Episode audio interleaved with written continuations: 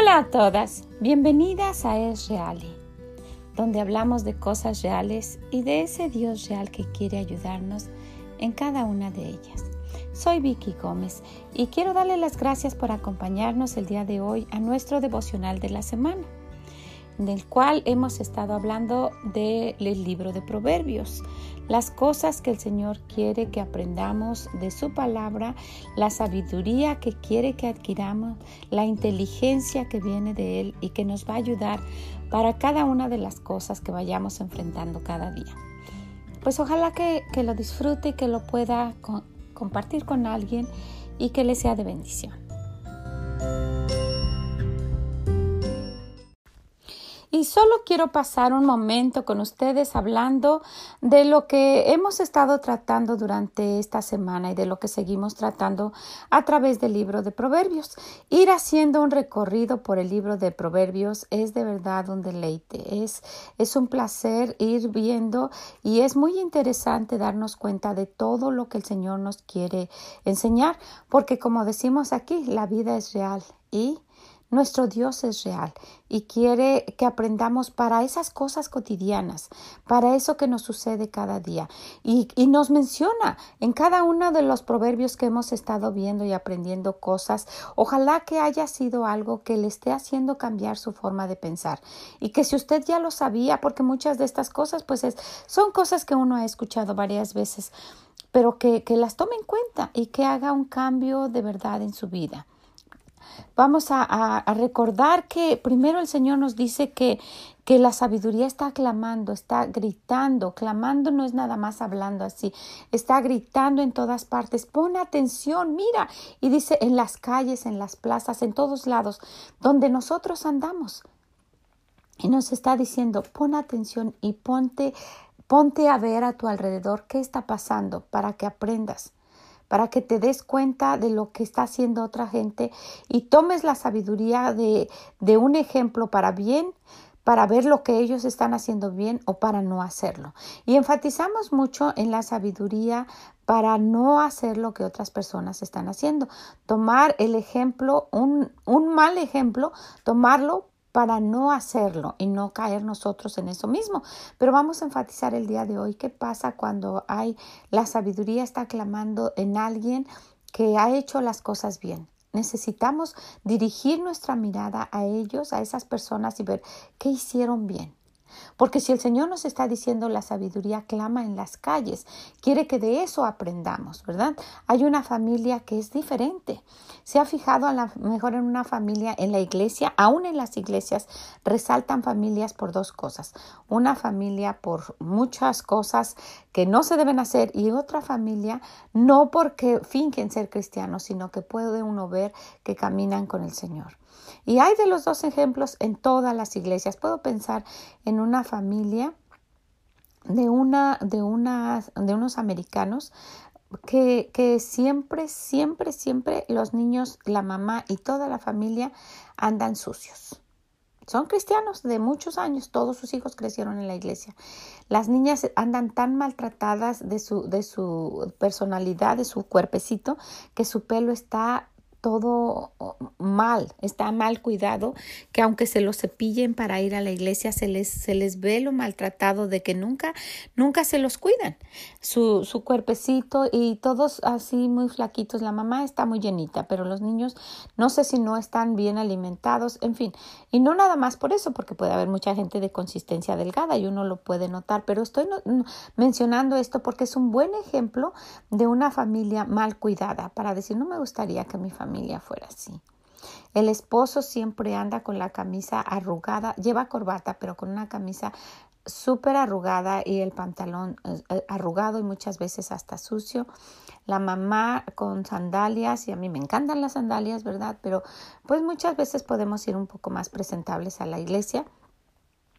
Y, y más aún aquí que, que eso no es difícil de adquirir. Pero pero eh, eh, no estoy diciendo porque lleve sandalias, sino porque pues sucias en gran manera, los pies muy maltratados, las uñas algún día fueron pintadas y yo quiero que note estos detalles, usted que es, que es mujer y que es mamá y que vea qué, qué, ¿cómo estoy? ¿Qué, es, ¿Qué estoy reflejando mi familia y yo? ¿Qué estamos reflejando? Y esa mamá es un ejemplo claro de una mamá que no está cuidando de toda su familia de una mamá que puede decirme, estoy clamando que si alguien va a mi casa va a encontrar un total desastre, que si, hable que si abre mi bolsa de mano es probable que hasta una cucaracha encuentre ahí que si, que si platica con mis hijos muchas veces no pueden contestar ninguna cosa que yo haya enseñado bien o que tengan una educación. Porque en eso podemos ver también cómo responden los niños, qué tan educados son, cómo van presentables. Y no estamos hablando de cosas elegantes, sino de limpios, peinados, uñas recortadas, su Biblia en la mano, amables, contentos. Ellos siempre se ven como tristes y sucios. Entonces, ese es un buen ejemplo. Dios no quiere que, sus hijos sean así. Él no quiere eso. Es un buen ejemplo para decir, wow, gracias Señor por mostrarme esto. No quiero que mi familia sea así. Pero también hay otra familia que usted puede ver en su iglesia, aquella familia que siempre llega temprano, nunca anda corriendo, porque para variar, aparte esta familia, esta otra familia siempre llega tarde siempre buscando a dónde sentarse y los niños apenados. E, es, muy humillante eso. Pero hay otras familias que siempre llegan temprano, que, que, los niños pueden andar platicando con alguien mientras empieza el servicio, con, no con ropa totalmente fancy, así muy elegante, pero limpios. Esa es una gran diferencia. Y esa, esas familias traen mucho respeto, limpios y, las niñas siempre muy bien peinadas, los niños con su pelo recortado, el esposo muy bien planchado y no elegantes. Tienen una que otra ropa bonita, pero la repiten varias veces y uno puede ver que su repertorio no es muy grande. Pero son un ejemplo a seguir que aun cuando aquellas personas tengan el repertorio lleno, pueden tomarlos a ellos como ejemplo y decir, wow, ellos siempre están, siempre están ayudando, son serviciales, quieren cooperar en todo lo que se necesita, son alegres, el, el, esposo anda, anda siempre acomedido, pero cuida mucho de su esposa. Su esposa se ve que se siente segura. Eh, me, me, puedo imaginar llegar a ese hogar y que la casa está limpia, que las cosas están en su lugar. Los niños siempre llevan su Biblia. En fin, es todo lo contrario. Y el Señor dice, está clamando, gritando la sabiduría. Mira ese ejemplo y síguelo. Eso nos dice en, en, este, en el capítulo 1. También nos dijo en el capítulo 2 que la busquemos, que la, que la, que la sabiduría es algo que, que, la busquemos si no la tenemos a la vista. Y siempre va a haber algo, pero si pensamos que no hay nada que podamos ver, que la busquemos, que veamos de qué podemos aprender y principalmente buscar en su palabra, escudriñar la palabra de Dios y ver qué puedo aprender, qué el Señor quiere que yo aprenda el día de hoy.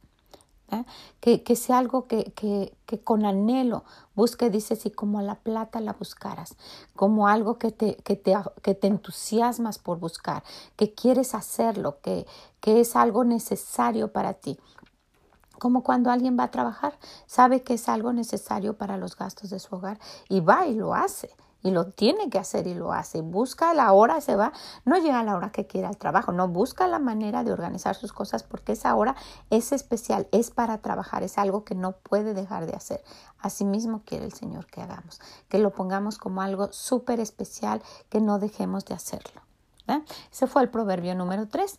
También nos dice, esta sabiduría que yo te doy, átala, amárrala, ponla cerca de tu corazón alrededor de tu cuello, como si fuera un collar, algo que no vas a dejar por ahí, sino que algo que traigas cerca, que, que esté escrito en la tabla de tu corazón, grabado ahí, que cuando hablen contigo salga la sabiduría de Dios, no nuestra necedad, que nuestra necedad se esconda atrás que no sea que no sea lo que primero salte a la vista, porque cuando uno habla con alguien necio, lo primero que se escucha es, lo, es, su forma de ser, su necedad, sus palabras propias pero no sale de ella algo que, que, tenga que ver con algo que aprendió de Dios. Entonces el Señor nos dice, ¿sabes qué? Cuando vayas aprendiendo de mi sabiduría, quédate con ella, abrázala, ponla cerca, dice, alrededor de tu cuello como si fuera un collar cerca, bien afianzado, como un collar fino, no algo que se te va a caer por ahí. Y, y, luego escríbela en tu corazón y, y, eso sea lo que, lo que tengas, porque dice la Biblia que del corazón habla la boca. ¿verdad? Esto fue nuestro proverbio número 3. Y luego dice, y sobre todo lo que puedas encontrar y hacer y guardar, guarda tu corazón. Guárdalo de no hablar engaño. Guárdalo porque es perverso de por sí. Guárdalo en las cosas que Dios quiere. Guárdalo porque de Él mana la vida. ¿Qué vida vamos a tener? ¿Qué vida va, a salir como resultado de lo que hemos aprendido? ¿Cómo va a ser nuestra vida? Y pues yo sé que, que, que ustedes que han puesto atención y que me han dicho, han tomado esto como algo que, que, quieren de verdad hacer, que, que sea parte de su vida.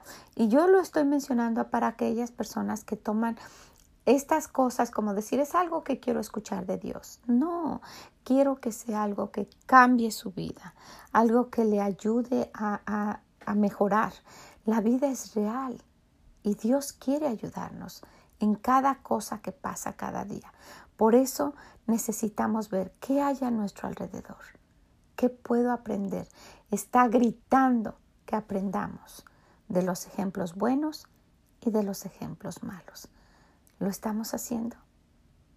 Es un avance que tenemos en nuestros proverbios. No siga adelante sin reflexionar en lo que ya hemos visto. Ojalá que los lea. Ojalá que tome consejo de Dios y que se quede en su corazón para hacer ese cambio que estamos buscando. Muchas gracias. Muchas gracias por habernos acompañado el día de hoy en nuestro devocional de la semana, donde hicimos un pequeño resumen de las cosas que han resaltado un poco a través de estos capítulos que hemos visto del libro de Proverbios. Y yo sé que fueron las que resaltaron a lo que yo quería ver, pero usted personalmente eh, tiene algo que, no mencionamos aquí. Ojalá que, que, lo ponga en práctica. Y si no ha encontrado nada, vuelva a leer. Y si vuelve a leer y no encuentra nada, hable con Dios. Y dígale, Señor, ¿por qué no encuentro nada? ¿Qué pasa? Necesitamos ir hasta el fondo, ver qué es lo que está pasando. Necesitamos tener una relación con el Señor al grado que Él nos diga. Es nuestra lámpara a nuestros pies para cada día. Pues les animo a que sigan con nosotros en este hermoso recorrido en las palabras que vienen del corazón de nuestro Dios a través del libro de Proverbios. Pues muchas gracias. Nos escuchamos el día de mañana y si puede, compártalo. Le va a servir a alguien, le va a ser de bendición. Y no deje de dejarnos sus comentarios en esreali.com. Esreali.com. Son de gran bendición para nosotros. Nos preguntaron, ¿cómo es eso? ¿A dónde? Porque me han preguntado me mandaron un texto y me dijeron, yo he tratado mucho y no sé cómo hacer. En internet solo vaya y anote esreali.com.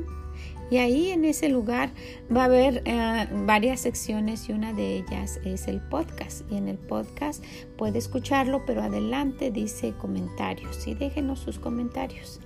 Es, es, de gran bendición que comparta lo que, lo que sabe que está haciendo el Señor eh, para usted, el cambio que está surgiendo y también para ver qué, qué, qué opina, porque es de gran bendición para nosotros, nos sirve mucho. Muchas gracias.